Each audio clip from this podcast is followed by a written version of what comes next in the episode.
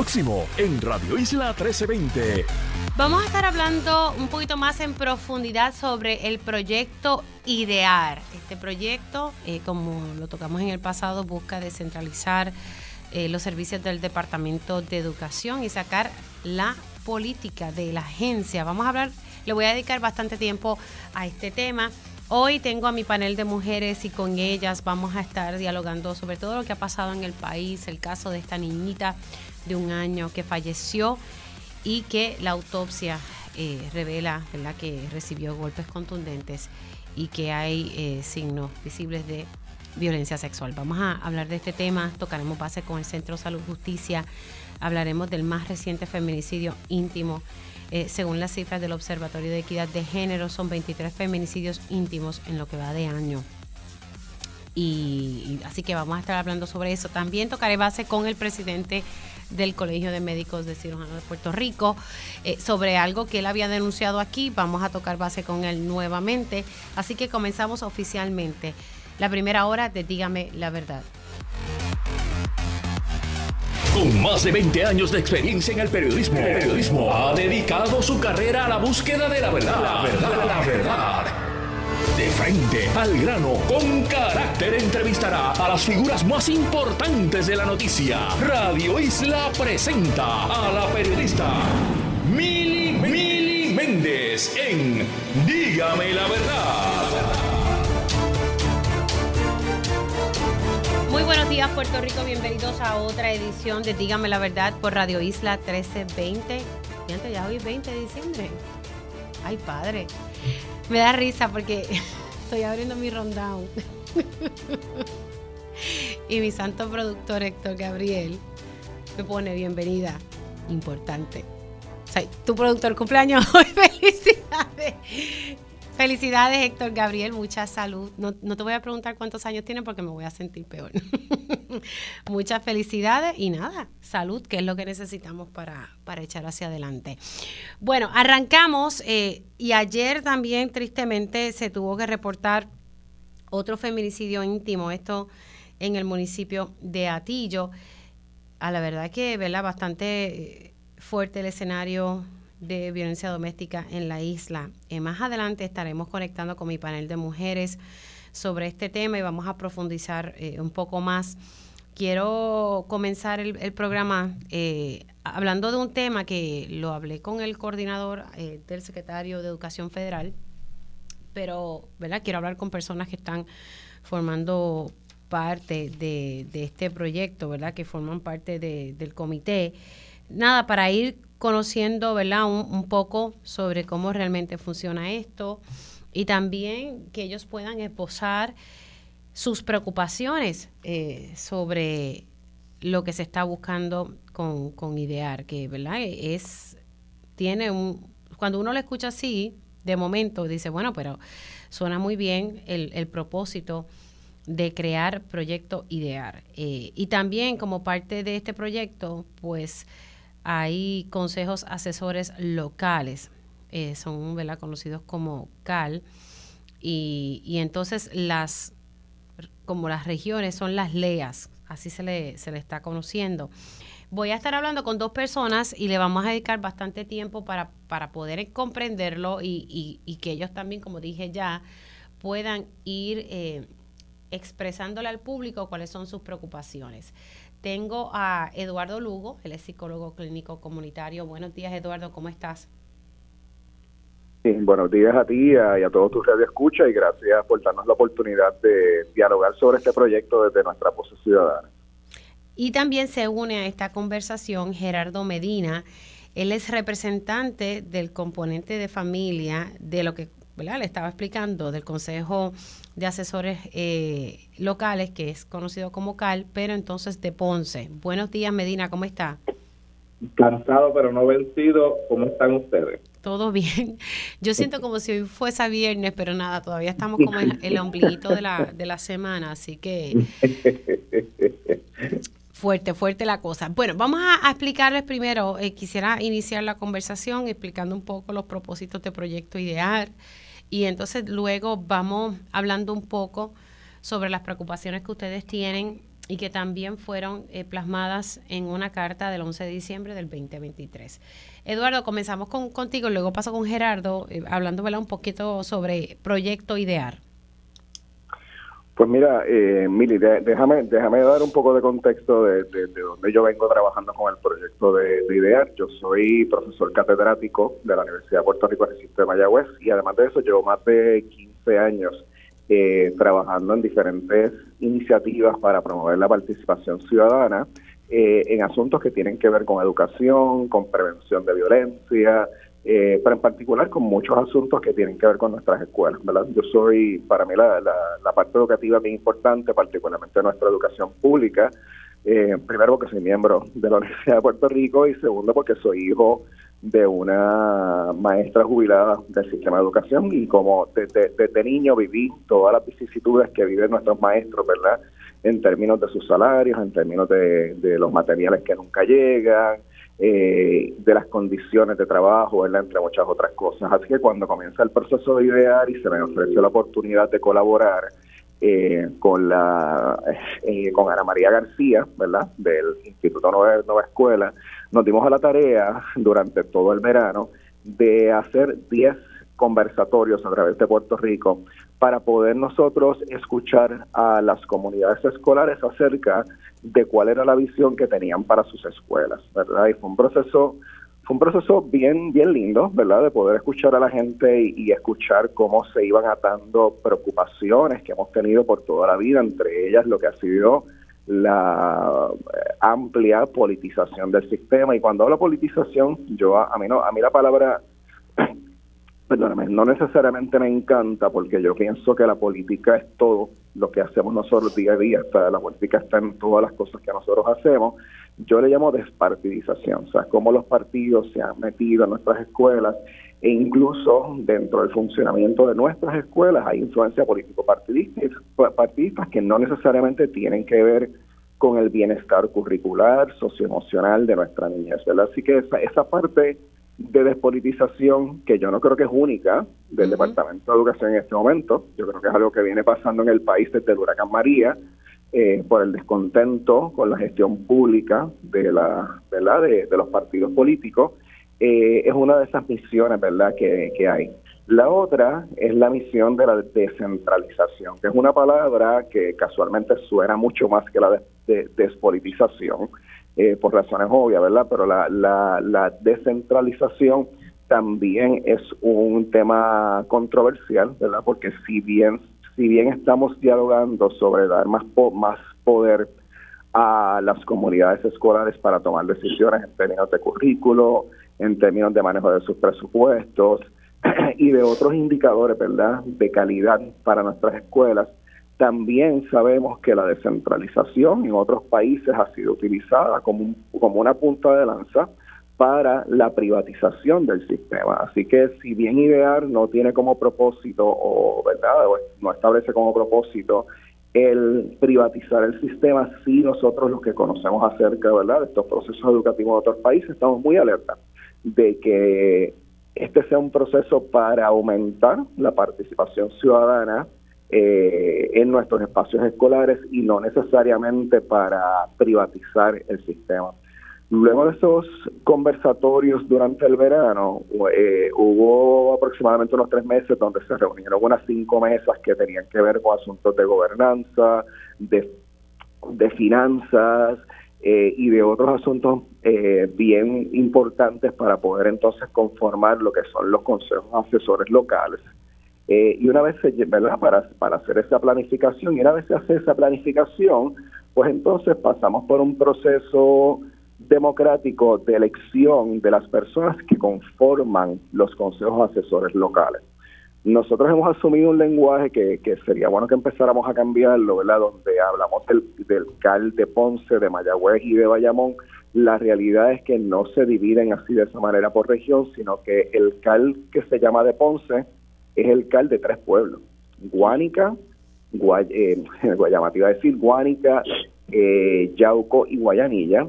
Acá en el área oeste tenemos a Mayagüez, Hormiguero y Añasco. Y en el área que se le llama Bayamón, ahora mismo no recuerdo todos los, todos los pueblos, pero sé que Morovis es uno de los pueblos, pueblos centrales, ¿verdad? Así que eh, Orocovis creo que es el otro. Así que no es, no es necesariamente dividido por región, ¿verdad? Eh, ¿Y quiénes nos escogen? Pues nos escogen a nosotros los consejos escolares. Los consejos escolares nos escogieron a nosotros a través de un proceso democrático para que entonces ahora nosotros sirvamos como los pilotos, ¿verdad? Somos como que estos ejemplos de los cuales vamos a aprender eh, tanto lo bueno como lo no tan bueno, eh, para entonces poder ir refinando este proceso. Ok, así que eh, ya se han creado, ah, esto está funcionando por lo menos en tres regiones pilotos, ¿correcto? Correcto.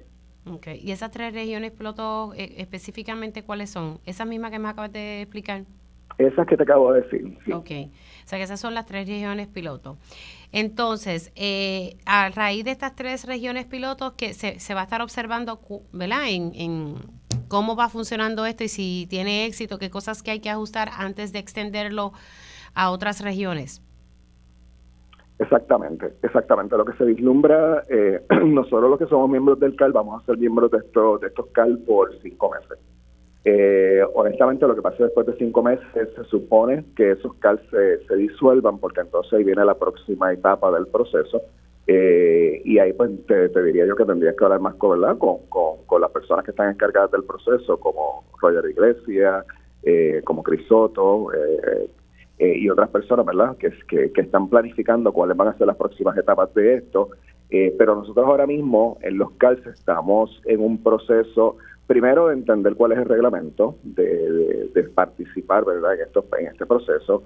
Segundo de seleccionar superintendente y ahorita Heraldo te puedo hablar un poquito sobre cuáles han sido nuestras preocupaciones verdad en la selección de los superintendentes.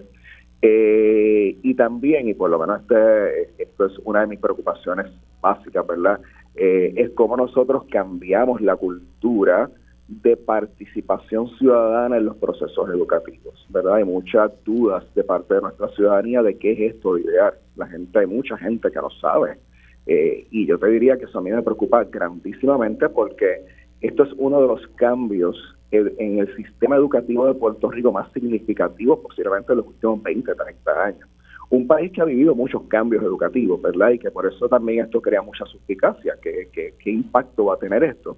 Este, pero esto es algo extremadamente significativo y de alguna manera eh, en ese proceso de participación ciudadana, desafortunadamente por lo acelerado que ha sido el proceso, muchas de nuestras comunidades escolares no conocen a profundidad, ¿verdad? Lo que conlleva idear quiénes somos nosotros los que estamos en los pilotos, qué es esto de un piloto, este, y nosotros tenemos recomendaciones concretas, ¿verdad?, de cómo, de cómo empezar a atender eso. Claro, entonces a ustedes lo citan, ¿verdad? Y cuando digo ustedes, los integrantes del CAL, a, a participar de una reunión o por lo menos un taller el 8 de diciembre de este mes, ¿verdad? Del 8 de diciembre. Y entonces, en vez de ser como un taller, fue básicamente para, para orientarlos a, a, los integrantes del CAL. Sí, no sé si Gerardo quiera ampliar para yo, bendito, no vamos a monopolizar la conversación, Gerardo. Sí, Gerardo Medina, uno de los integrantes de, del CAL. Claro, sí, yo soy eh, eh, del componente de familia del el CAL de Ponce, ¿verdad? Que tiene las escuelas de Guayanilla, eh, Yauco y Guanta. Este, eh, genuinamente, como bien decía el compañero Eduardo, aquí la preocupación más grande que, nosotros hemos tenido desde el inicio, primero ha sido la, la inmediatez, ¿verdad? Lo acelerado que ha sido el proceso desde el proceso de elección hasta el presente. Este, eh, dentro de ese, esa, esa orientación, ¿verdad? Porque no fue, no fue un taller, fue una orientación que nos dieron, pues eh, desde ese inicio se empezaron a levantar, ¿verdad? Preocupaciones en torno a a la línea de tiempo verdad que se tenía de reunirnos, escoger verdad unos superintendentes que iban a, en ese mismo día nos enviaron ensayos que habían eh, sometido esos candidatos y estas candidatas para ser evaluados en un periodo de tiempo extremadamente corto, este, para que luego hiciéramos entrevistas en un periodo de tiempo extremadamente corto. Estoy hablándoles de uno a dos días entre cada cosa, este, para luego entonces seleccionar, ¿verdad? Esta persona sin, eh, la sin, sin, el conocimiento de las comunidades escolares de lo que estaba pasando. Eh, aquí, ¿verdad? Se, ha hablado mucho de procesos democráticos, pero eh, para que exista democracia tiene que haber una, una comunidad informada, ¿verdad? Este, y si bien es cierto que los miembros de los CALES somos representantes de cada eh, dimensión, ¿verdad? O cada área de lo que de, la comunidad escolar, eh, eh, no es no es sinónimo de que de que el resto, ¿verdad? De que de que toda la comunidad esté informada. Y esa es la bandera que estamos levantando, ¿sabes? Nos, nos tienen a nosotros el local tomando unas decisiones sin tener la oportunidad de comunicarle a las comunidades escolares en pleno de qué es lo que está pasando. Sí, me llama la atención porque si algo siempre se ha reiterado cuando se hacen cambios dentro del Departamento de Educación es ese, que se incluya a las comunidades escolares. Cuando Julia Keller comenzó a cerrar escuelas, que no comenzó con ella, vamos, pero cuando eh, eh, ella lo realizó, no contó con las comunidades escolares y esa fue una de las denuncias. Así que esta selección, por ejemplo, de los superintendentes que estarían a cargo de las LEAS, ¿estoy entendiendo bien? Sí, lo que pasa es que las LEAS, eh, el, el, proceso es que, que, que, como bien dijo Eduardo, que esto lo debe explicar mejor quienes están eh, eh, bregando el proyecto es que es que la, cuando se disuelvan los CALES se supone que se conviertan en LEA este eh, que, que es cuando ya el proyecto piloto pues haya cumplido con su finalidad y entren entonces esas LEAs y esas CEA que creo que es lo otro eh, pues entren en una función. Okay pero entonces esta selección de los superintendentes, una de las preocupaciones es esa, que entonces no contiene esta participación de las comunidades escolares. Exacto, mira, la, selección de los superintendentes somos nosotros, somos nosotros los que vamos a estar evaluando, como dijo bien Gerardo, nosotros vamos a evaluar esos ensayos y tenemos una rúbrica para, para poder trabajarla. Si algo, si algo ha pasado, Mili, en este proceso, es que cuando tú haces un movimiento hacia la participación ciudadana, obviamente eh, cada uno de estos CALs tiene características distintas. Así que poco a poco se han ido levantando preocupaciones, banderas, ¿verdad? Eh, y hemos ido hablando de cómo hay procesos que no se pueden dar de la manera que están diseñados para que sean procesos justos. Así que yo te, yo te puedo dar fe de, mi grupo acá en Mayagüez. Mi grupo acá en Mayagüez es tremendo, tremendo grupo. Eh, y es un grupo que envió la rúbrica eh, para evaluar y dijo, mira, esta rúbrica no es apropiada. Así que nosotros vamos a diseñar, nosotros vamos a trabajar un proceso que entendamos que sea justo para la gente que solicitó. Eh, y a lo mejor vamos a entrevistar más gente de lo que el Departamento de Educación dijo que teníamos que entrevistar, ¿verdad? Porque entendemos que la rúbrica pues no estaba bien diseñada. Así que en ese proceso de participación ciudadana hemos nosotros hemos ido forjando un espacio de nosotros eh, innovar para que a la misma vez sea no solamente que sea un proceso justo, sino que sea un proceso participativo. O sea, nosotros en este momento sentimos que tenemos una responsabilidad de fomentar una cultura de participación ciudadana. Los CALS no son mecanismos no transparentes, no lo deberían ser. Los CALS son mecanismos donde la gente, ¿verdad? Nuestras comunidades escolares, incluyendo nuestros estudiantes, y debo destacar que uno de los logros grandes que tenemos en los CALS es que tenemos un estudiante en cada uno de los CALS que no solamente tiene voz, sino que tiene voto. Estudiantes de grado 11 y grado 12. Eh, y es nuestra responsabilidad ahora nosotros decidir si vamos a hacer asambleas, por ejemplo. Mi recomendación para todos los CALS, para los tres pilotos, es que hagamos asambleas en enero, para que la gente se entere de lo que está pasando, para que la gente haga preguntas, para que entonces conozcan quiénes son los miembros de sus CALS eh, y para nosotros empezar a conocer las necesidades de nuestras comunidades, porque ese es parte del problema de la centralización. Yo en las conversaciones que tuve en el centro de la isla, por ejemplo, durante el verano, la gente se sentía completamente desconectada del Departamento de Educación. Eh, y decían, mira, el currículo no se atempera a lo que son las realidades nuestras aquí en Adjuntas, acá en Orocovi, este, ¿por qué nosotros no podemos hacer unos ajustes que se atemperen más a nuestra cultura? ¿verdad? Esta idea de que Puerto Rico es pequeño y todos somos iguales, eso no es verdad.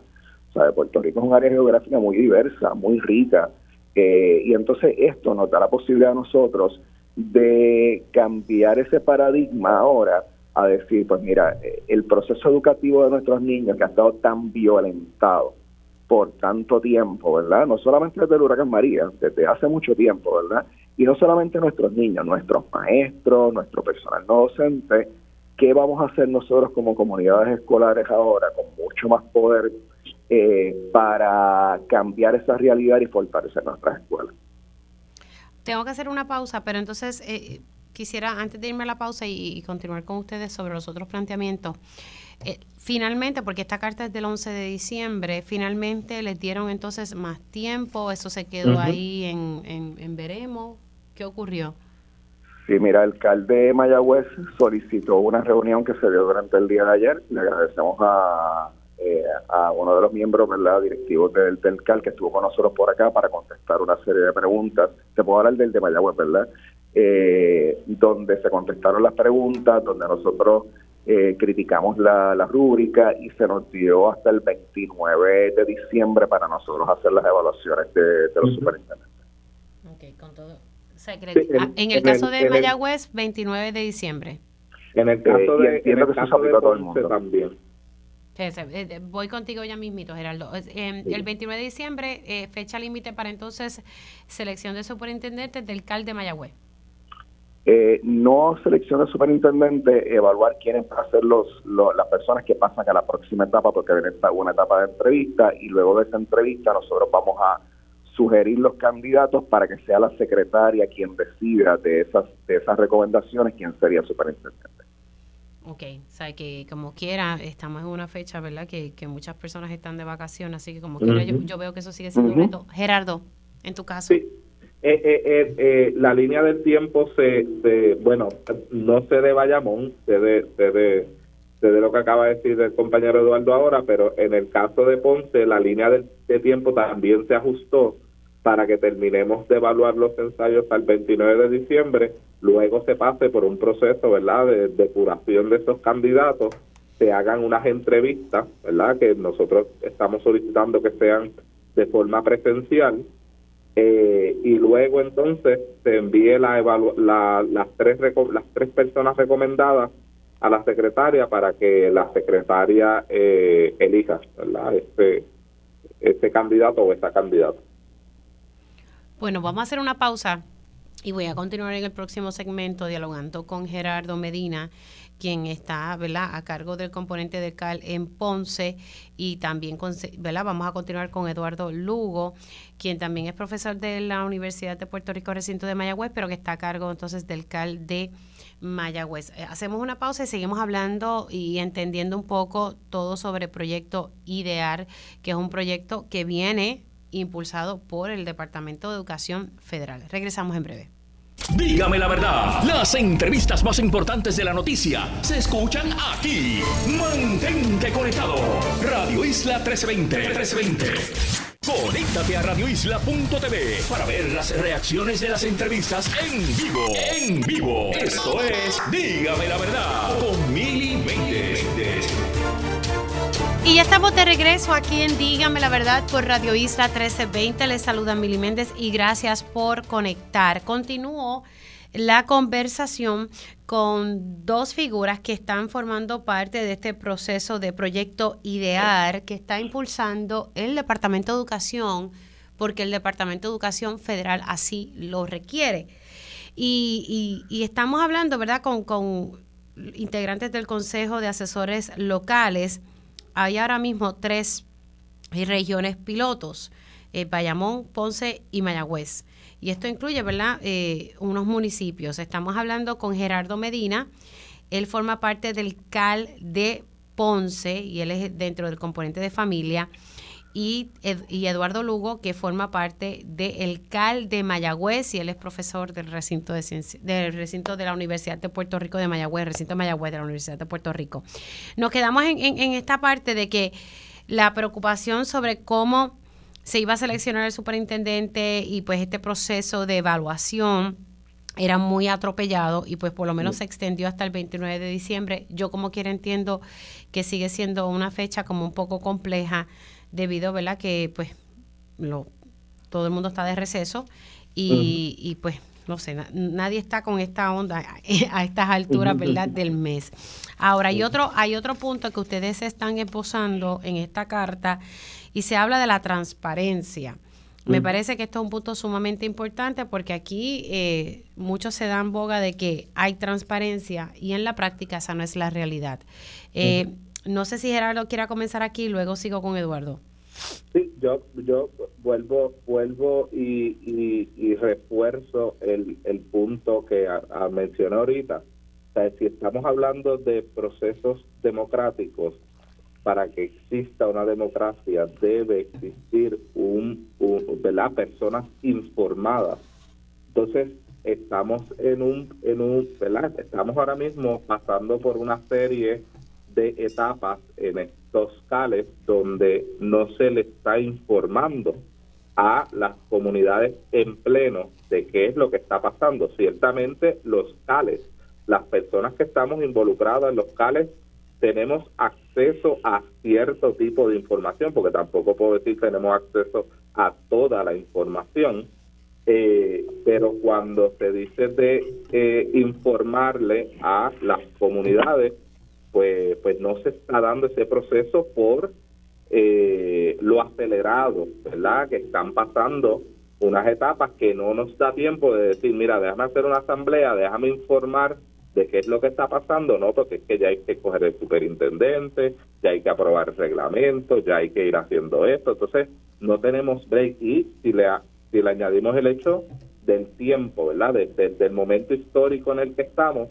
donde estamos de camino a irnos de vacaciones, este, compartir en familia, viajes familiares, etcétera, etcétera, etcétera, descanso, este, etcétera, etcétera, etcétera, pues no, no, no se está cumpliendo con este criterio de transparencia que es indispensable en un proceso participativo y de democracia.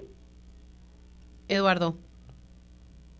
Mira, yo, yo yo con yo coincido con Gerardo y estoy eh, estoy en esto desde el inicio. Yo creo que una de las grandes de los grandes desaciertos del proceso de idear ha sido el pensar en la participación ciudadana desde una manera justa verdad cuando se comenzaron a hacer las eh, las consultas a través de todo Puerto Rico durante el verano eh, se hizo precisamente durante el verano, ¿verdad? Nuestra gente durante el verano se desconecta eh, justamente, ¿verdad? Porque hay que hay que descansar, eh, nuestros maestros están muy, muy agotados y sí logramos hacer unos 10, unas 10 consultas, ¿verdad? A través de todo Puerto Rico, pero yo pienso que esas consultas pudieron haber sido mucho más ricas si se hubiesen diseñado pensando en la gente y no en la línea de tiempo, ¿verdad? Como, como tú diseñas un proceso de participación ciudadana eh, particularmente en comunidades que generalmente han sido ignoradas, que han sido oprimidas en nuestra en nuestra archipiélago, ¿verdad?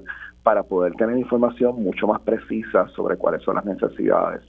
Eh, ahora pues se reproduce el modelo durante el durante diciembre con todo lo que Gerardo y tú ¿verdad? y yo hemos esposado de cómo entonces estamos haciendo estas elecciones en un momento donde la gente está cansada, donde los maestros están dando nota, donde los estudiantes están cogiendo finales y están locos por, por, por, que, ¿verdad? porque lleguen las vacaciones con todo eso debo decirte que la gente que está en local, pues eh, evidentemente, ¿verdad? Porque tiene un compromiso con el país, han, estado haciendo el trabajo, pero yo creo que si vamos a tener una transformación de país donde la participación ciudadana sea central, la participación ciudadana debe ser central en la planificación de cómo se hacen las cosas. Nosotros ahora, eh, y esto yo le hablo a todos mis compañeros de, de CAL, eh, y ya yo lo, he hablado en el área acá de Mayagüez, ¿verdad?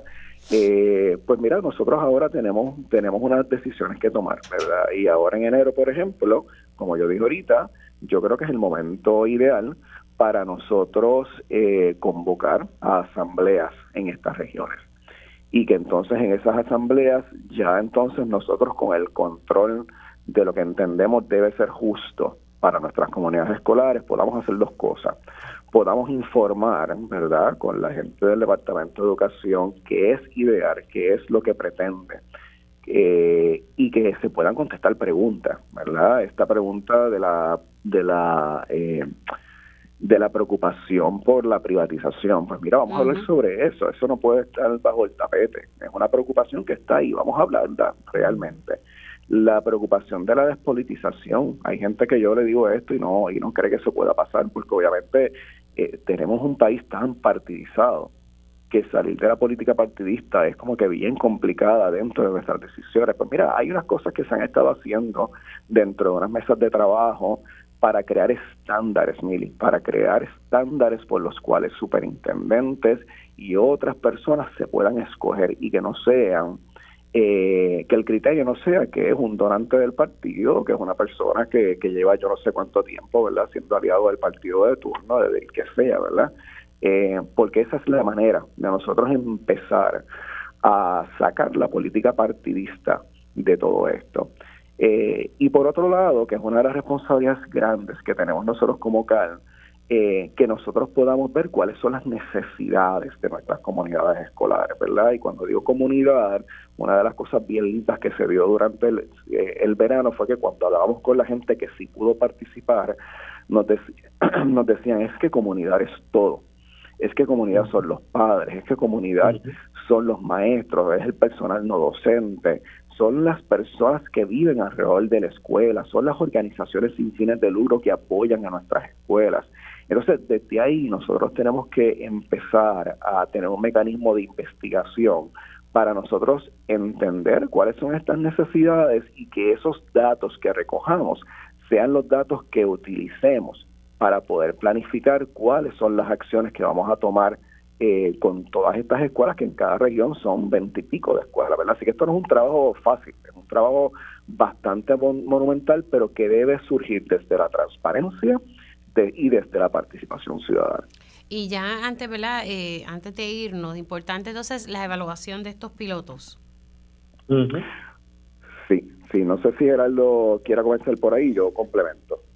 Sí, no, eh, eh, eh, eso sería ya esta fase, ¿verdad? Yo a mí me gustaría, ¿verdad? Que fuera una fase que se fuera dando en todo momento del proyecto, que, que me atrevo a decir aquí que genuinamente está pasando en términos prácticos, ¿verdad?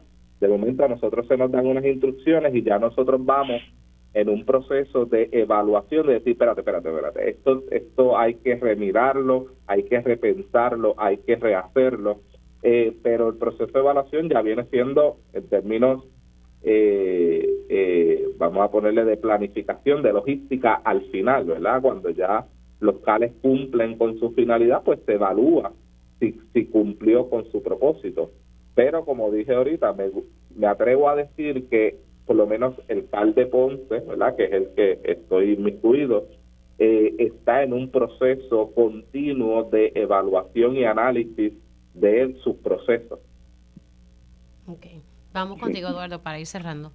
Pues mira, eh, hay, hay un plan, ¿verdad?, de parte del grupo que se reunió para, para evaluar los pilotos. Cuando tú haces un piloto desde la investigación, tú haces un piloto para ver cómo algo funciona y que entonces lo puedas mejorar, ¿verdad?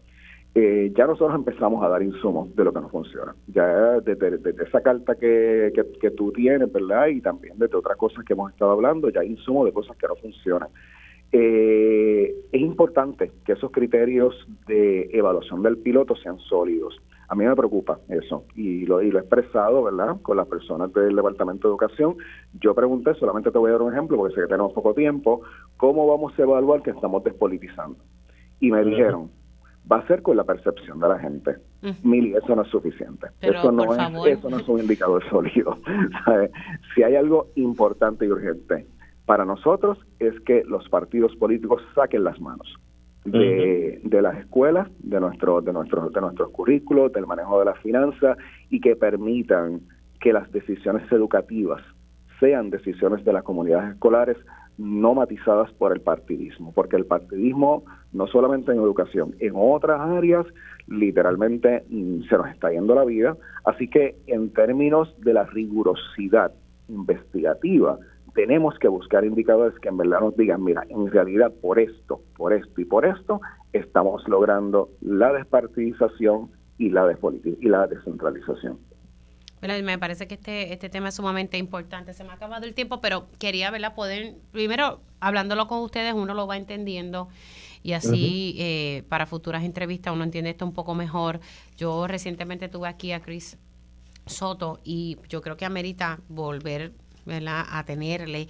No sé si ustedes eh, estas preocupaciones la han esposado a nivel ¿verdad? del Departamento de Educación Federal o se la han indicado al señor Chris Soto, que es como que el enlace entre el secretario de Educación Federal. Eh, Eduardo, ¿lo han podido eh, comunicar allá a nivel de Educación Federal? Te puedo decir que la comunicación con, con Cris Soto ha sido constante, no solamente durante el proceso de IDEAR, sino que Cris estuvo en Puerto Rico un año y medio, dos años antes de que comenzara este proceso. Así que sí, sí hemos hablado, hemos hablado con él y cuando tenemos preocupaciones nos comunicamos con él, ¿verdad? Para que, para que pueda entonces movilizar lo que entendemos, ¿verdad? Deben ser las mejores prácticas de participación ciudadana y en muchas de las instancias, no te voy a decir en todas, ha sido, ha sido un apoyo. Qué bueno, pues ojalá que así sea. Gracias a Gerardo Medina y Eduardo Lugo eh, por ¿verdad? explicarnos un poquito eh, cómo van a estar funcionando estos consejos asesores locales como parte ¿verdad? De, de los pilotos que se van a estar trabajando, que son estas regiones y que forma parte del proyecto IDEAR. Se me cuidan mucho y felicidades. Gracias. Felicidades, Mili, gracias. Cómo no. Hacemos una pausa y ya al regreso vamos a estar hablando con el Centro Salud Justicia sobre la violencia sexual, cómo identificamos esas señales y cómo podemos denunciar, porque hay que denunciar estos casos tal como hicieron los vecinos en este residencial en el municipio de Bonito, donde una niña murió y eh, la evidencia que hay hasta el momento es que sí fue víctima de violencia sexual. Dígame la verdad, las entrevistas más importantes de la noticia se escuchan aquí. Mantente conectado. Radio Isla 1320. 1320. Conéctate a radioisla.tv para ver las reacciones de las entrevistas en vivo. En vivo. Esto es Dígame la verdad con Mili ya oficialmente estamos comenzando la segunda hora de este espacio. Gracias por conectar. Y antes de pasar con el presidente del Colegio de Médicos eh, de Puerto Rico. Bueno, señores, este año Irving Skin Care cumple 60 años fusionando belleza y ciencia con la pureza de la naturaleza para crear su exclusivo concepto de cuidado personalizado para nuestras pieles tropicales. En Navidad regala tratamientos y productos de los nuestros, Irving Skin. Son integrantes, de hecho, en Puerto Rico. El número de teléfono para sacar tu cita o para orientarte es el 787-775. 3333 787 775 3333 y ellos tienen unos paquetitos, puedes comprar productos, productos que son hechos eh, para cada piel. Eh, y lo bueno es que ellos te hacen una evaluación y de, de acuerdo ¿verdad? a las necesidades de tu piel, ellos entonces te, ellos preparan sus propias fórmulas.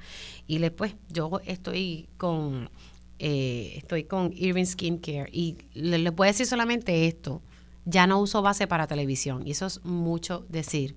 Literalmente yo me maquillo los ojos eh, y literalmente ya no estoy usando base, claro, me pongo polvo, eh, pero no estoy usando base, pues una que molesta tanto y ya gracias a Dios no, no lo necesito en este momento y espero no necesitarlo más adelante. Bueno, antes de pasar con mi panel, quiero conectar con el doctor Carlos Díaz. Y es que hace unas semanas atrás él hizo varias denuncias, ¿verdad? Eh, aquí precisamente en Dígame la Verdad. Una sobre la paralización de, operaciones en, en el hospital universitario en Río Piedra, la administradora salió a desmentirlo, el tiempo le dio la razón, en efecto sí. Y he estado hablando con enfermeros allá adentro y sí, en efecto, se han, se, en un momento dado se han paralizado operaciones me dicen que sigue ocurriendo porque no hay personal. En esa, el doctor ahí se anotó una porque fue la realidad de lo que estaba pasando. La UGT, que representa a los empleados, también confirmó ese escenario y y salió públicamente, hicieron una conferencia de prensa y todo. También el doctor había denunciado que se había enviado una carta por parte de un plan médico, pues pidiéndole a, a los médicos comprar tres medicamentos en particular que era para tratar el cáncer de próstata. Básicamente, usted cuando va al médico, el médico le da una receta, usted va a la farmacia, la compra y se pone su medicamento. En este caso, lo que estaba buscando la aseguradora era que el médico lo comprase y entonces le facturara al plan médico. Aquí yo tuve la aseguradora, ellos me indicaban que esto era algo que se hacía en muchos estados, que habían médicos que le estaban solicitando este procedimiento y cuando le pregunté cuál era el tiempo para poder facturar, me, decían que era menos del que ¿verdad? se realiza ahora mismo con, con las farmacias. Ellos entendían que, que, que era el mejor camino y que habían oncólogos que se lo estaban solicitando. Hoy el presidente del colegio me viene a dar una información. Doctor Carlos Díaz, buenos días, ¿cómo está? Bueno, buenos días, Mili, y gracias por la oportunidad y a por los puertorriqueños este, sobre esta situación. Estamos muy contentos. Bueno, eh, el tiempo le dio la razón también en este tema, en el sentido de que em, no se va a poder implementar este, este, este formato aquí en Puerto Rico. Bueno, eh, lo que pasa es que tan pronto yo supe la noticia, yo me comuniqué con Medicare en Puerto Rico, eh, los oficiales de Medicare, ellos, ellos arrancaron con una investigación y ayer me llamaron para decirme que va a venir finalmente una, una determinación de Medicare de Estados Unidos que la carta tiene que ser modificada porque no pueden pedir que sea exclusivo ese modelo. El buy and bill. El, buy and bill. Tiene que, el médico no puede tener un solo método que tiene que incluir las dos opciones. Tiene que respetar, por determinación de Medical Federal, que tiene que respetar la, la opción del médico de hacer o comprarlo o llevarlo a través de, los patrones tradicionales. Eso porque la carta decía exclusivamente y es exclusivamente bueno la carta informaba que y la tengo aquí por fin la encontré dice aquí efectivo el 3 de diciembre del 2023 los siguientes medicamentos en todas sus presentaciones dentro de la categoría GNRH se facturarán exclusivamente pues, por el proceso de buy and bill. Estamos hablando de Lupron, Eligard y Trelstar. que, que, las dosis son, la primera dosis es de dos mil dólares, la segunda dosis son cuatro mil dólares y es cada tres meses. Y el médico tiene que cargar con ese gasto. Al ser exclusivamente encerraba al médico en un solo en una sola forma y luego supuestamente dijera, ah bueno, si no puede el médico porque lo envía a las clínicas a, a las clínicas ambulatorias que tenemos con nosotros. Nuevamente, imponiéndole al médico que si yo tú no puedes pagarlo, pues que lo envía a sus clínicas, a secuestrar al paciente, a apoderarse del paciente, a quitarle el paciente a su médico. Eso es así porque lo que quiere el asegurador es un control total de su médico y de su servicio. Eh, y eso, pues esa determinación medical no la aceptó, va en contra de, la, de las regulaciones que Medical tiene para farmacia de los medicamentos. Pues eso, e, e, eso me alegra, me alegra y estoy contento porque porque ya no, no nos quita nuevamente, eh, es una acción unilateral del plan que ya el Colegio de Médicos se movió inmediatamente y el resultado fue en beneficio de la clase médica y, y del país y de los pacientes, porque así se, aceleran los procesos. Mire, la realidad es que cuando usted le factura un plan médico, hay, hay que pasar por un proceso de justificación, de permiso, de firma y de autorizaciones que cae entonces a ver cuándo nos pagan o cuándo le pagan ese medicamento. No es tan fácil como lo pintan, porque la realidad de nosotros es otra. Una cosa es el papel, otra es la realidad que vivimos los médicos y los, y los mismos hospitales de esa facturación que siempre se, procrastina para tratar de no pagar o pagar tarde o pagar más lejos o más o con muchos obstáculos. Ese es el diario vivir de todos nosotros. Eso es lo que yo nos refirió. Pero estoy bien contento con la decisión de Medicare Nacional y, y, sabe que el Colegio Médico está alerta, activo y presente en la defensa de los pacientes y de los médicos. Así que en este sentido, pues entonces eh, la aseguradora tiene que tener las dos opciones, que es el white bagging y el buy and bill. Exactamente. Y, y, estamos, y por otro lado, te tengo que decir que el colegio, este servidor, nunca hace un señalamiento ni tampoco hace una denuncia por ni por politiquear ni por ninguna agenda escondida decimos la verdad, decimos lo que los médicos nos refieren a nosotros, lo que los pacientes nos refieren y lo presentamos como es, sin ataduras y, sin, y con el compromiso de hacer lo que tengamos que hacer.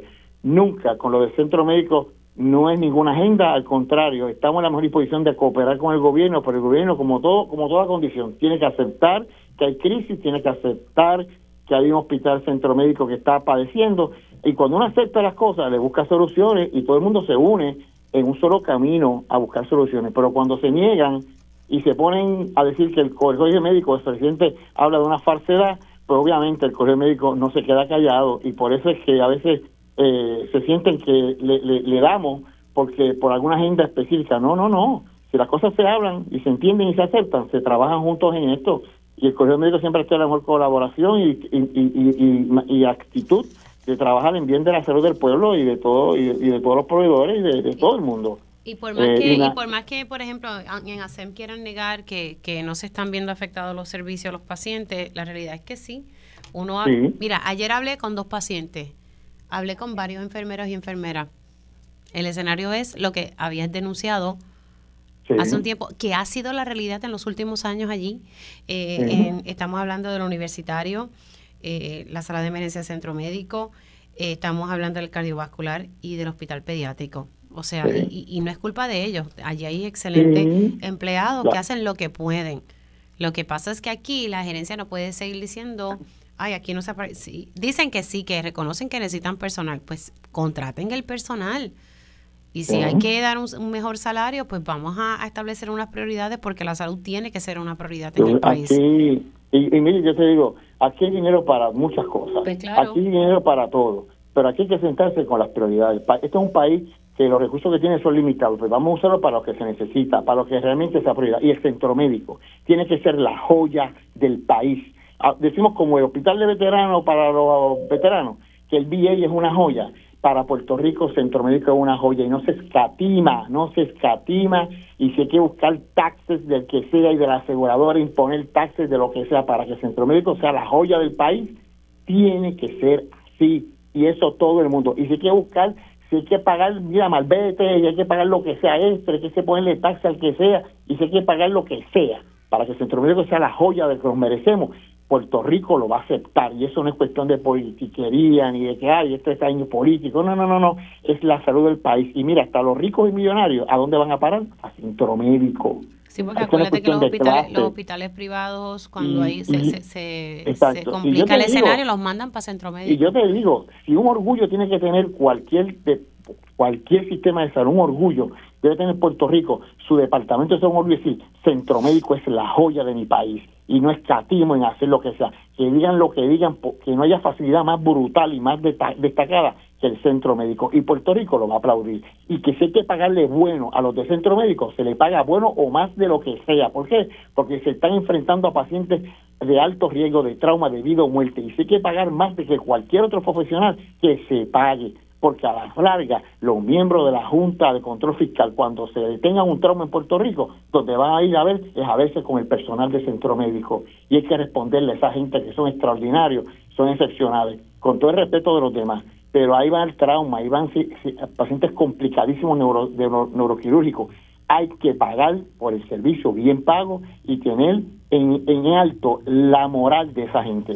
Y lo primero que le pido al director es pase visita, pase todos los días, visite, de vuelta por los pasillos para que creen empatía con los empleados, no se quede en la oficina encerrado y no sabe lo que está pasando en los pasillos del centro médico. Que haga como todos los directores médicos del sector privado, que pasan visita todos los días por los pisos de los hospitales y preguntan qué está pasando aquí. Eso es un director ejecutivo, eso es lo que quieren los empleados. Tal vez no habrá dinero, pero que haya un líder ahí que le respete a lo que está haciendo. Y que defienda a los empleados. y que defienda a los empleados. Que no se sacude diciendo que está haciendo esto, está haciendo. Que pase y que pase visita, que dé la cara.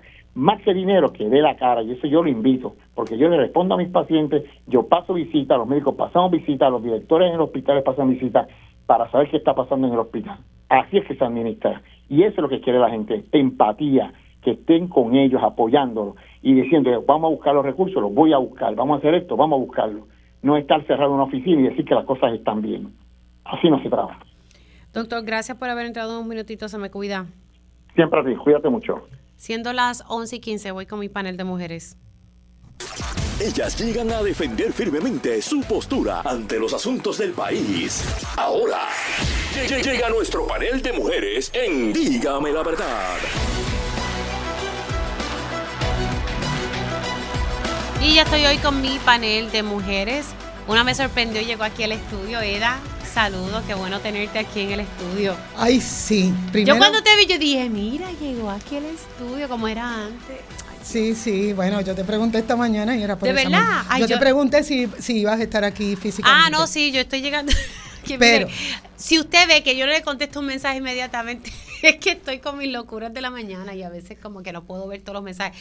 Ahí tengo como cinco o seis mensajes de Julio y no he podido contestar. Le digo, estoy ahora, te contesto. Pero sabes que, Emily, vine porque primero tú sabes que te amo, que somos más que más que una conductora de esto, somos amigas que nos amamos mucho.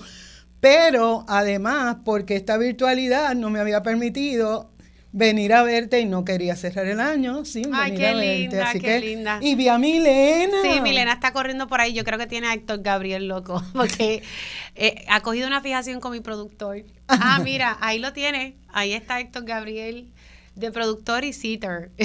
Y no la veía desde que... Está grande. Sí, no, pero que la cuidamos. Sí, y- ella me dice, mamá, ahí está, ella me cuidó. Ay, Con- qué o sea, cuando la nena. Cuando Rocío, sí. Sí, ya. Pues un, un saludo a las compañeras y un saludo Estás al público. tú hoy con Carmen, así que están free Bello, Eh, perfecto. Carmen Lebrón, buenos días, ¿cómo estás?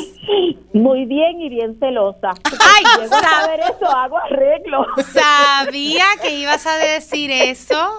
Ay, señor, me he metido en lío yo aquí. Saludo y le envío un abrazo cargado de cariño a las dos. Igualmente a todos los que nos escuchan en la mañana de hoy. Para mí es un privilegio estar con ustedes. Excuso a Ana Irma, eh, que ¿verdad? está delicadita de salud y no, no pudo estar, eh, pero ¿verdad? mandándole siempre un, un abrazo solidario. Bueno, eh, estos temas, la verdad que ya yo no sé, y, lo, lo hablo a veces con, con mi esposo en casa, con mis compañeros allá en, Tele- en Telemundo, que se hace bien difícil. Yo decía, Dios mío, otro feminicidio más. Lamentablemente, luego del caso de, de Carla Noemí, eh, surge el, el caso en Yabucoa, eh, que también hubo ¿verdad? Eh, un feminicidio intrafamiliar, pero hubo un feminicidio íntimo allí también. Entonces estamos hablando del caso de Atillo. Eh, eh, Héctor Gabriel, vamos a poner el sonido de lo que dice la policía en torno a, este tema para entonces establecerlo para comenzar con las compañeras. Son unos familiares de- del victimario que residen en la parte inferior de la residencia donde vivían este, esta pareja. Escucharon este, unos gritos, eh, suben eh, a, a la, a la residencia del nivel superior y se encuentran con el cuerpo de, de Nereida en el, en el piso de la residencia. Y, y pueden observar cuando el como Miguel, Miguel Ángel abandona eh, la escena en un vehículo de su propiedad. Wow. Eh, y según el reporte de, de la misma policía indica que cuando las autoridades fueron alertadas por el sistema de emergencia, pues no hubo tiempo para asistirla en cuanto a que pues, la encontraron sin signos vitales. Eso es correcto. Eh, una vez que se hace el protocolo correspondiente, esta pues no tenía signos vitales siendo declarada muerta en el lugar. ¿Este hombre tenía probatoria federal? Eso es así, estaba cumpliendo una probatoria federal por unos hechos ocurridos en el estado de Pensilvania, la cual este, tenía su fecha de caducidad en, el, en seis meses, los próximos seis meses.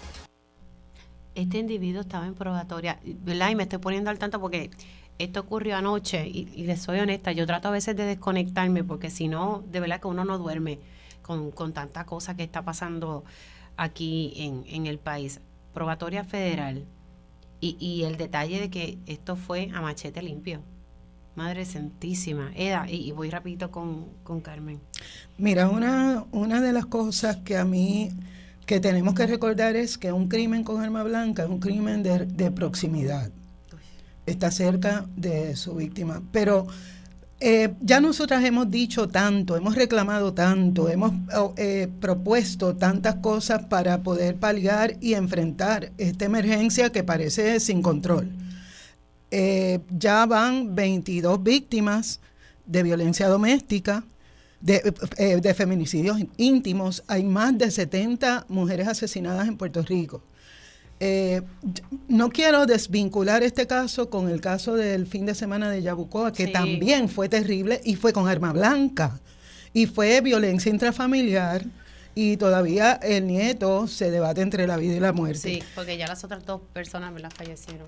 El problema aquí, yo, yo quisiera cambiar un poco el enfoque de mis posturas, porque ya nosotras, ¿qué más se le puede ofrecer al gobierno para que atienda con la premura y la urgencia que se merece eh, la, la escalada en violencia doméstica? Mi preocupación mayor es la respuesta, más bien la falta de respuesta del Estado.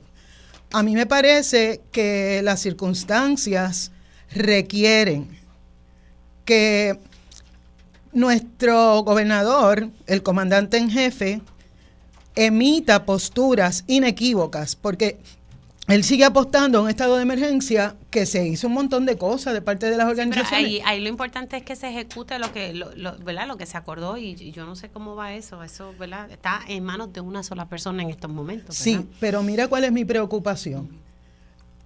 Los reclamos siguen siendo los mismos. Entonces, cuando cuando el gobernador se para delante de nosotros y nos dice que todo está bien, que él va a resolver con la extensión del estado de emergencia, lo que pienso como persona que le gustan las operaciones y las causas y efectos de, los problemas, eh, yo pienso que el gobernador está realmente enajenado y que no tiene un compromiso real con evitar que se sigan eh, creando estos, eh, surgiendo estos feminicidios. Eh, recuerdo que hace como un mes las compañeras del Observatorio de Equidad de Género y Carmen presentaron un estudio que eh, llegaba a los expedientes de las personas procesadas por, eh, casos de violencia doméstica, de feminicidios. Y una de las cosas que a mí más me impactó fue... Y déjalo ahí. Vamos a la pausa. Ok, ok, ok. okay. ya te esta galleta que me trajo, Estos son polvorones, ¿verdad? Eso. Dígame la verdad. Las entrevistas más importantes de la noticia se escuchan aquí. Mantente conectado. Radio Isla 1320. 1320. Conéctate a radioisla.tv para ver las reacciones de las entrevistas en vivo. En vivo. Esto es Dígame la verdad con Mili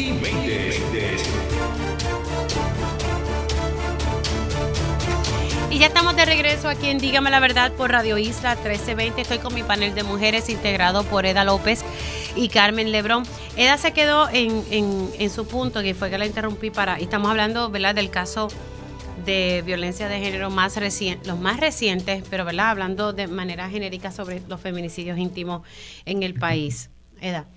Mira, lo, lo que a mí me parece es que debemos actualizar la, el discurso en primer lugar, eh, Ángela Jiménez, que yo creo que es una de las mejores intercesoras de Puerto Rico, eh, eh, emitió unas declaraciones diciendo que para bregar con la violencia doméstica, tanto la prevención como, como los casos, hace falta un equipo. Ese equipo está compuesto por intercesora, que muchas veces la, la, ofrece la oficina de la Procuradora de las Mujeres, pero hay muchas intercesoras de las organizaciones, la policía, el sistema judicial.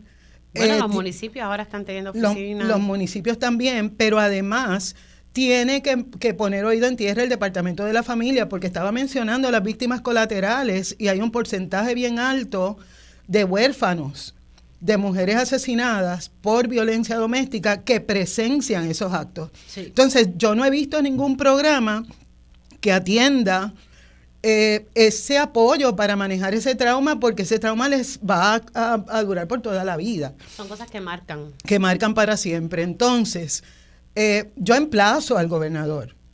Y lo emplazo porque a mí me parece que él no solo ha usado el gaslighting para manejar este asunto, porque él siempre minimiza la seriedad de lo que estamos viviendo las personas de a pie, sino que además ha sido muy inefectivo, muy inefectivo en apostar a un estado de emergencia que su gobierno no ha asumido con la premura que, mereciera. Y yo repito una vez más, que un estado de emergencia se declara cuando se ponen todos los recursos para remediar una situación que se ha convertido en emergencia, se ponen los recursos, se atiende lo que se dejó de atender y después debiéramos seguir con esa nueva estructura gubernamental.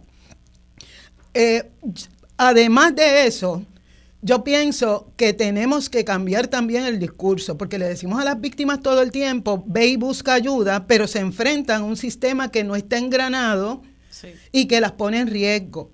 Pero hay una cosa adicional, Mili, y esto lo hemos hablado en este, en este panel muchas veces.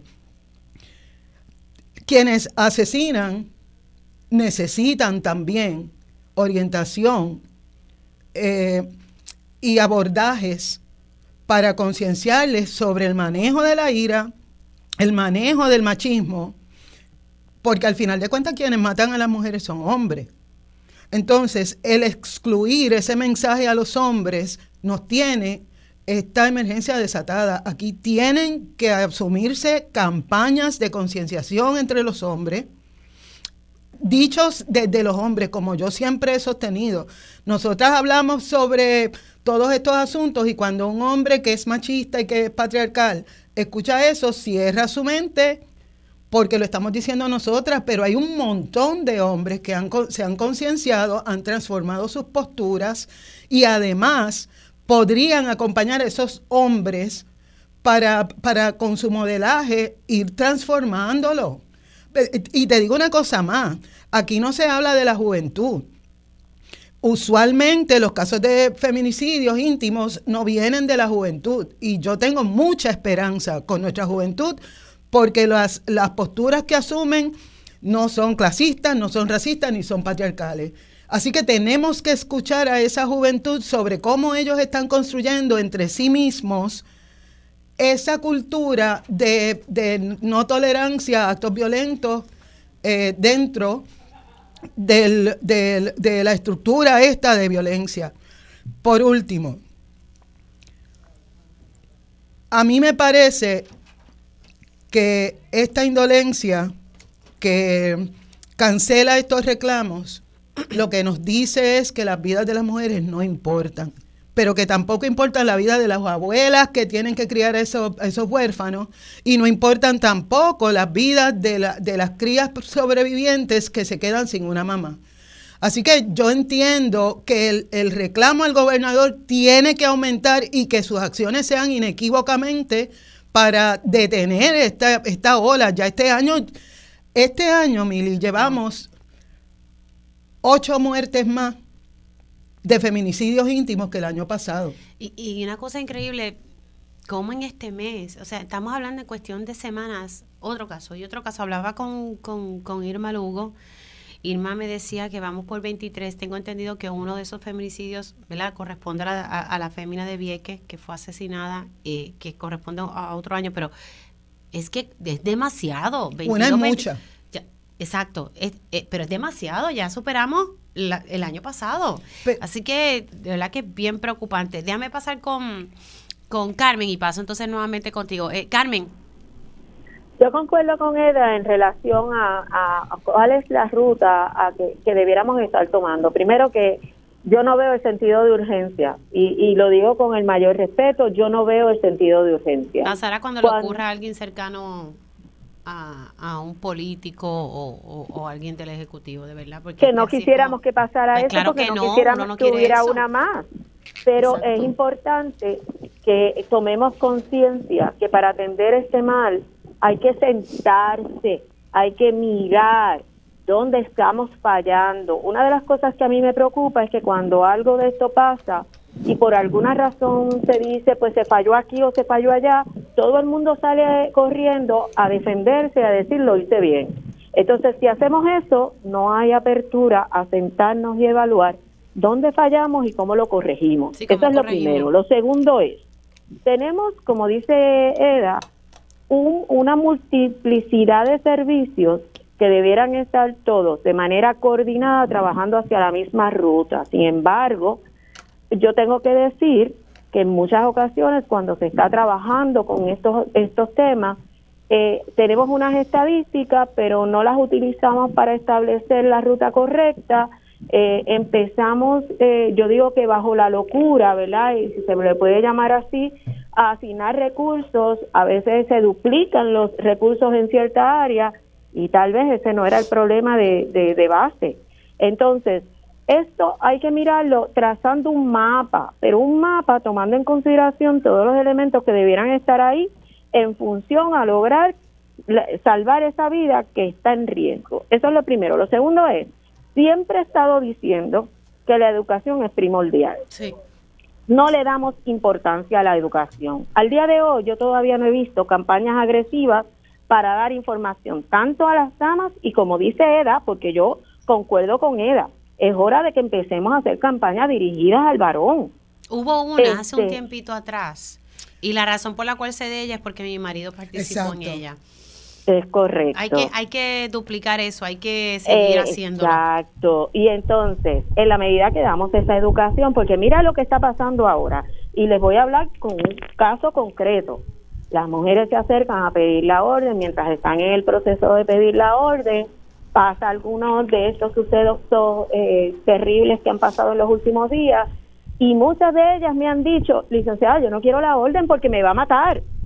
Ya se asocia el hecho de tener una orden con la posibilidad de que incremente la peligrosidad. Y yo le digo a esas mujeres que me están escuchando, mire, si usted entiende que está en alto riesgo y usted entiende que buscar la orden en este momento la pone todavía en mayor riesgo, Vamos a ubicarnos entonces en un albergue y desde ahí trabajamos todos los servicios.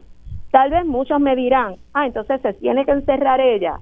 Pues miren, es que algo hay que hacer, no necesariamente encerrarla. Hay distintos servicios y si yo me pusiera a hablar de todos los servicios aquí no terminaríamos. Y hay modalidades de estos servicios. Así que usted acérquese, infórmese para que pueda tomar una decisión adecuada que no la ponga en mayor riesgo y yo le aseguro que hay un ejército de personas que la estamos esperando para poderla ayudar.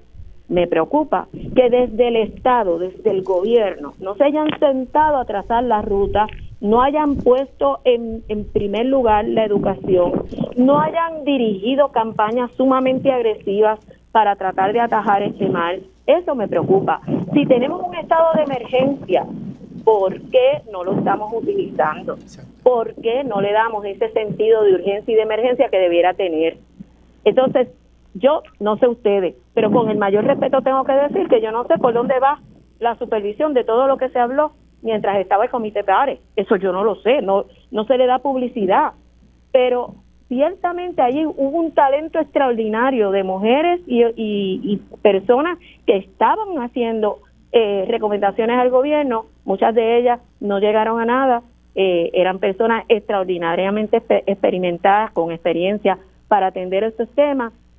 Es tiempo de que tomemos en consideración todo lo que estamos levantando, todo lo que hablamos, porque si no, yo no veo fin a lo que está pasando y esperábamos esta escalada, porque recuerden que nosotros hemos pasado por el huracán María y desde allá estábamos hablando de todo lo que podía estar pasando en las residencias, de que había una bomba de tiempo, luego fue la pandemia y otra vez traímos a, a, colación, miren, estamos en un tiempo difícil, hay una bomba que está corriendo el reloj y si no se ataja esto con tiempo vamos a ver los resultados nefastos, los estamos viendo en Navidad. Es el momento más susceptible para cosas como esta. Recordemos que vienen muchos sentimientos en Navidad y si no se han atendido una serie de cosas, sobre todo lo que es el, poco control eh, de la agresividad, el, la cuestión del discrimen hacia la mujer, el resultado de lo que estamos viendo ahora. Y yo quiero aclarar, he oído toda la semana muchas cosas, entre las cosas que han dicho es que hay un elemento de salud mental. La violencia doméstica no es salud mental. La salud mental la detona. Y eso es bien importante porque la violencia doméstica se fundamenta en la situación de desigualdad de la mujer y en la toma de control del varón sobre ella. Así que si no nos sentamos y no establecemos ese mapa y no le damos sentido de urgencia, yo espero equivocarme, pero seguiremos viendo lo que está pasando. Eh, yo creo que lo que tú dices al principio de que hay que corregir, ay, con esto me tengo que ir a la pausa, que, que hay que corregir los errores. El problema es que aquí nos cuesta mucho rectificar, desaprender. Y yo creo que en el área de la fiscalía, de la policía, hay que seguir enfatizando. Sé que se está haciendo, pero hay que reforzar esos adiestramientos y a los jueces y juezas hay que reforzar esos adiestramientos. Conozco de personas que han dado adiestramientos y me dicen que, dejaron de hacerlo porque es que sentían que no estaban poniendo el oído en tierra. Eh, y lo podemos observar con las expresiones del, del presidente, todavía es presidente porque ganó las elecciones el pasado sábado, el juez Carlos Salgado Schwartz. Expresiones que, que yo he visto a ese juez en sala y es un juez justo porque lo vi en funciones. Pero sus expresiones en torno al caso de Carla Noemí, creo que me parece que fueron muy desacertadas y, no mostró empatía, ¿verdad? Y no verificó datos antes de emitir sus expresiones. Así que lo que estamos observando es que en distintas áreas por donde la víctima tiene que pasar, hay que seguir sensibilizando y hay que seguir educando de que este tema es una prioridad. Tengo que hacer una pausa, regreso. Quiero tocar el caso de la niñita de un año que pasó en Ay Bonito. Eh, la, secretaria de la familia acaba de hacer una conferencia de prensa y removió a, quiero, ya mismito les doy la información, eh, por lo menos está suspendida la trabajadora social que atendió este caso. Regresamos en breve. Dígame la verdad, las entrevistas más importantes de la noticia están aquí. Mantente conectado y recuerda sintonizar al mediodía, tiempo igual, en Radio Isla 1320 y Radio Isla.tv. Conéctate a radioisla.tv para ver las reacciones de las entrevistas en vivo. En vivo. Esto es Dígame la verdad con Mili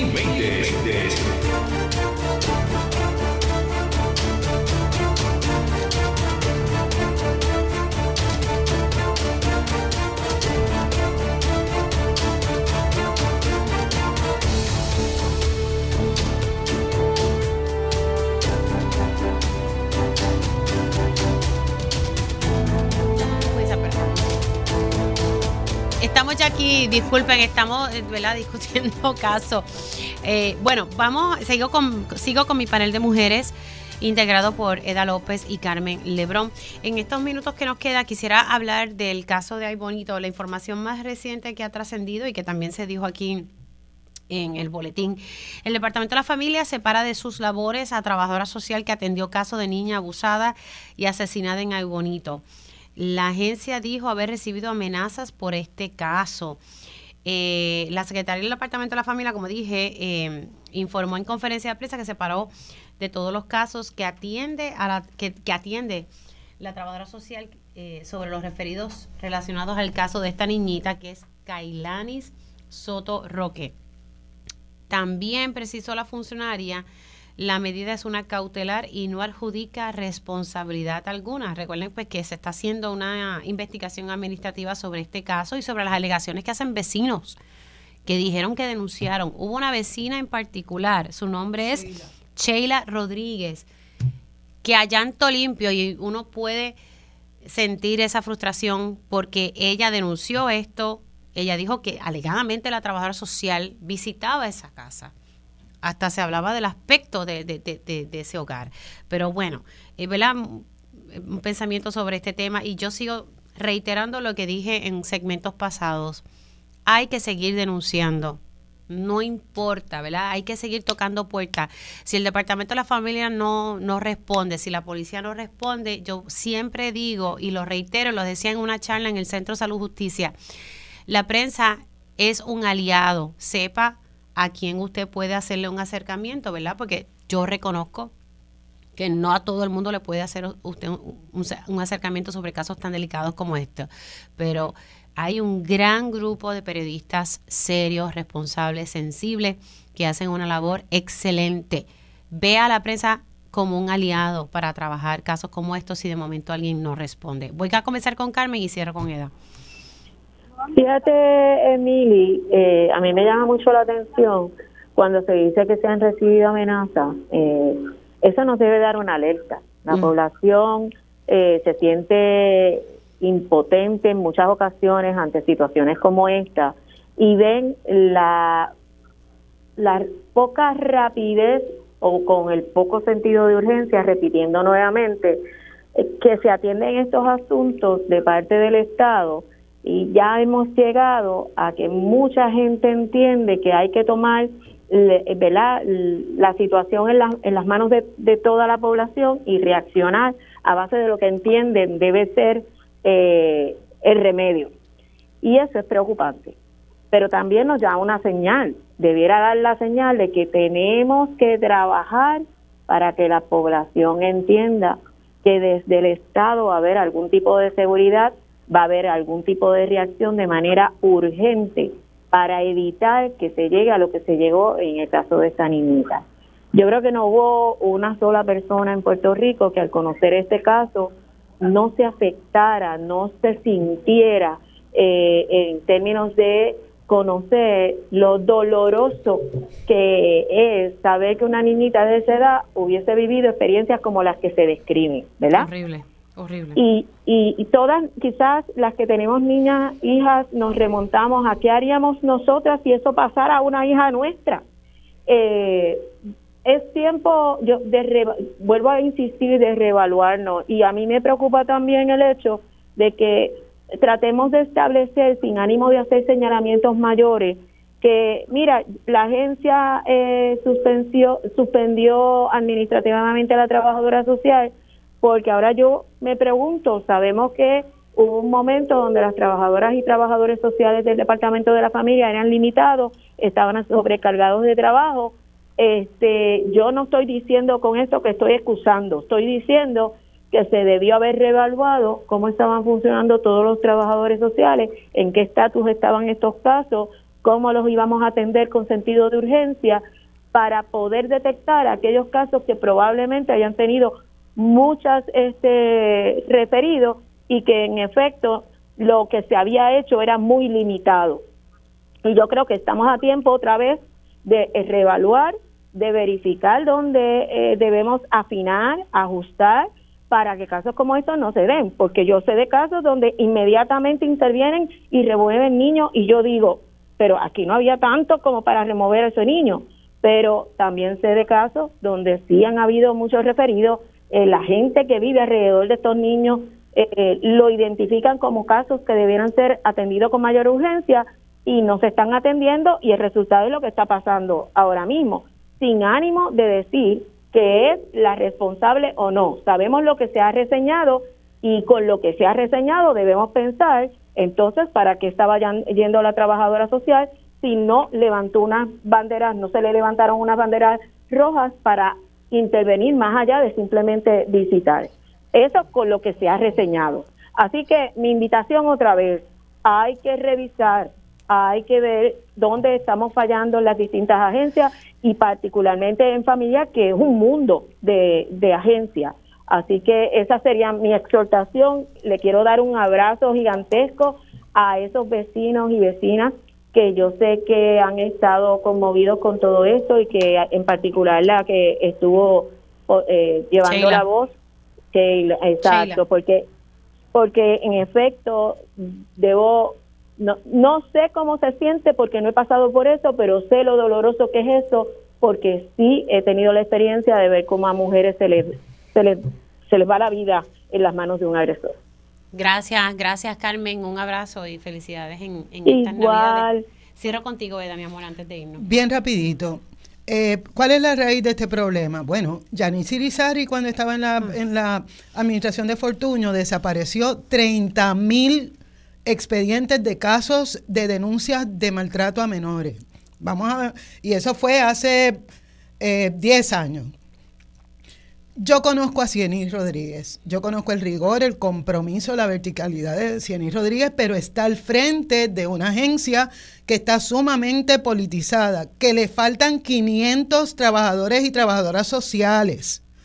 Y que yo tengo la experiencia, eh, o sea, puedo hacer relatos que no puedo acabar porque ahora yo estoy ayudando a mujeres viejas que están solas y yo veo el abuso que algunas trabajadoras sociales tienen por negligencia y por represalia política contra las denuncias. Así que esto es otra raya para el tigre y esto requiere que también el gobernador, que ha resultado ser un incompetente, emita algún tipo de, postura, además de que las autoridades eh, asuman su responsabilidad y que en lugar de decirnos lo que hicieron, que nos digan qué vamos a hacer de aquí en adelante, porque en este año hemos perdido, eh, perdido al menos tres infantes, tres, por, por asesinatos de sus padres o padrastros con agresiones sexuales. Así que ya basta, o sea, no. Y les quiero felicitar en la Navidad. Nos vemos la semana próxima. Felicidades y nosotros hacemos una pausa, regreso, tiempo igual.